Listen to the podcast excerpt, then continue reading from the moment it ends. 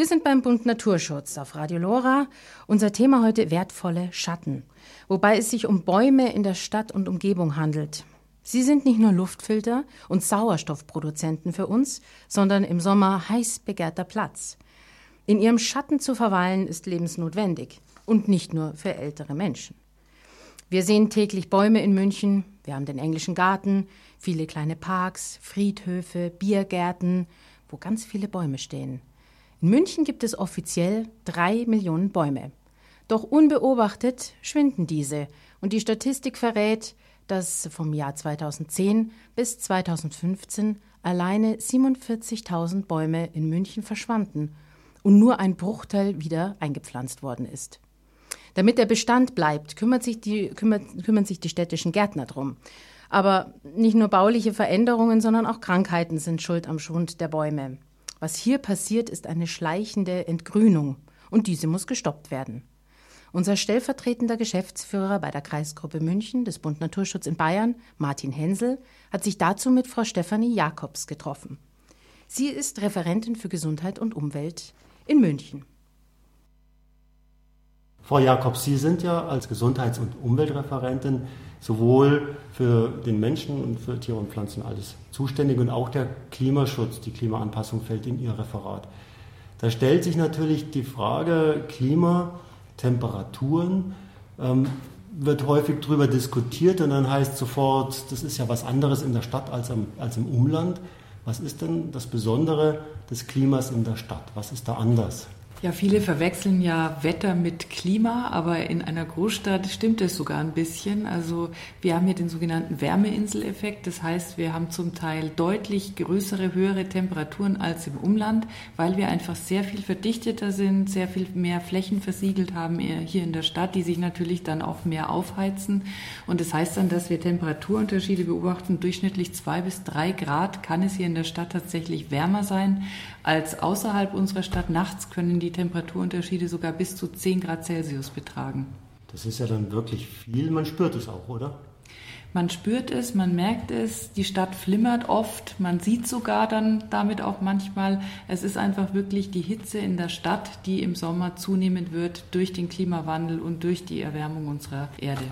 Können Sie auch was sagen zu Niederschlägen, wie, wie es da aussieht? Regnet es in der Stadt weniger, weil es dort wärmer ist, oder kann man das nicht sagen? So kann man das nicht sagen. Allgemein kann man aber sagen, dass der Klimawandel natürlich Starkregenereignisse häufiger werden lässt. Wetterextreme zunehmen werden und man merkt es ja jetzt schon, man kann eigentlich schon nicht mehr in der Futurform sprechen. Eigentlich sind wir schon mitten im Klimawandel. Wir erleben ihn eigentlich gerade live. Ich sage immer, wir sind die erste Generation, die den Klimawandel live mitbekommt und erlebt und gleichzeitig die letzte, die noch was dagegen unternehmen kann.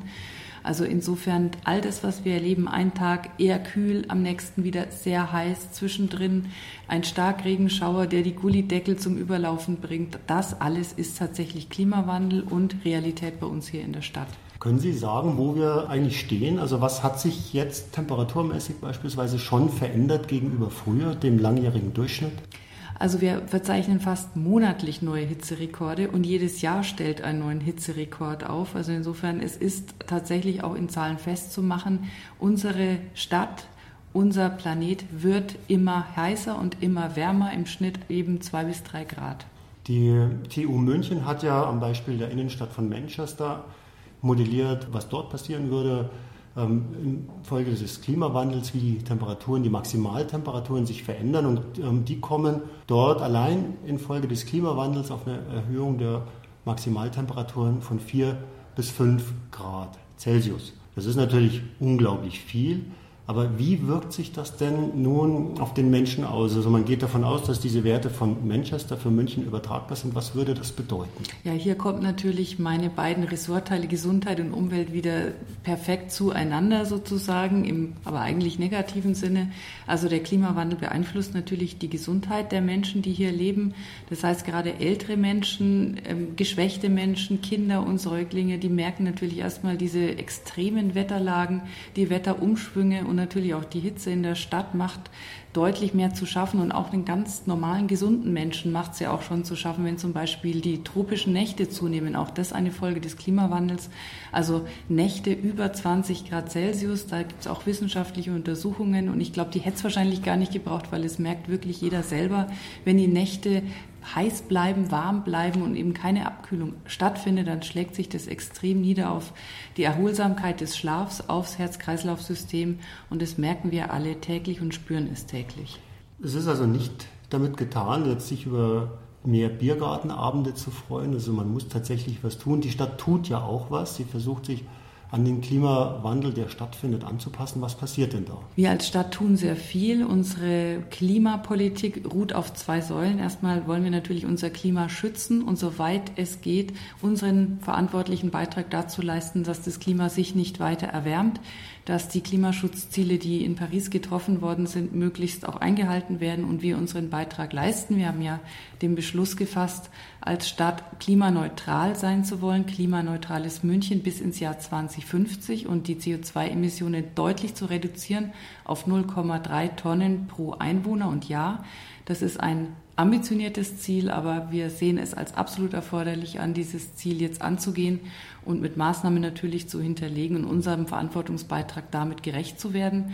Und zum anderen, unsere zweite Säule ist der Bereich Klimaanpassung. Hier haben wir eine Strategie erarbeitet über die Häuser der Stadtverwaltung übergreifend eben, nur da ist es genauso wie beim Klimaschutz. Wir alleine als Referat für Gesundheit und Umwelt können diese Aufgabe nicht alleine leisten. Wir brauchen wirklich alle Bereiche der Stadtverwaltung dazu.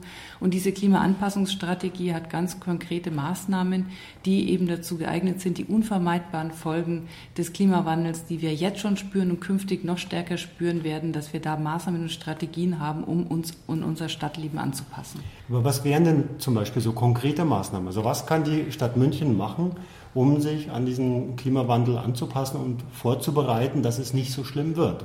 Ja, das sind viele kleine Einzelmaßnahmen. Also die größte, muss man sagen, ist einfach, dass wir versuchen wollen, mit unserer Klimafunktionskarte möglichst früh in die Stadtplanung mit reinzukommen, dass die Luftschneisen stärker Beachtung finden vielleicht als bisher, dass gesehen wird, wie verändert sich jetzt die, das Klima, wie bildet sich dieser Wärmeinseleffekt, wenn ich jetzt noch das eine Fleckchen zubaut zum Beispiel oder eben auch in die Tiefe gehe mit Tiefgaragen und ich keine Bäume mehr damit aufpflanzen kann.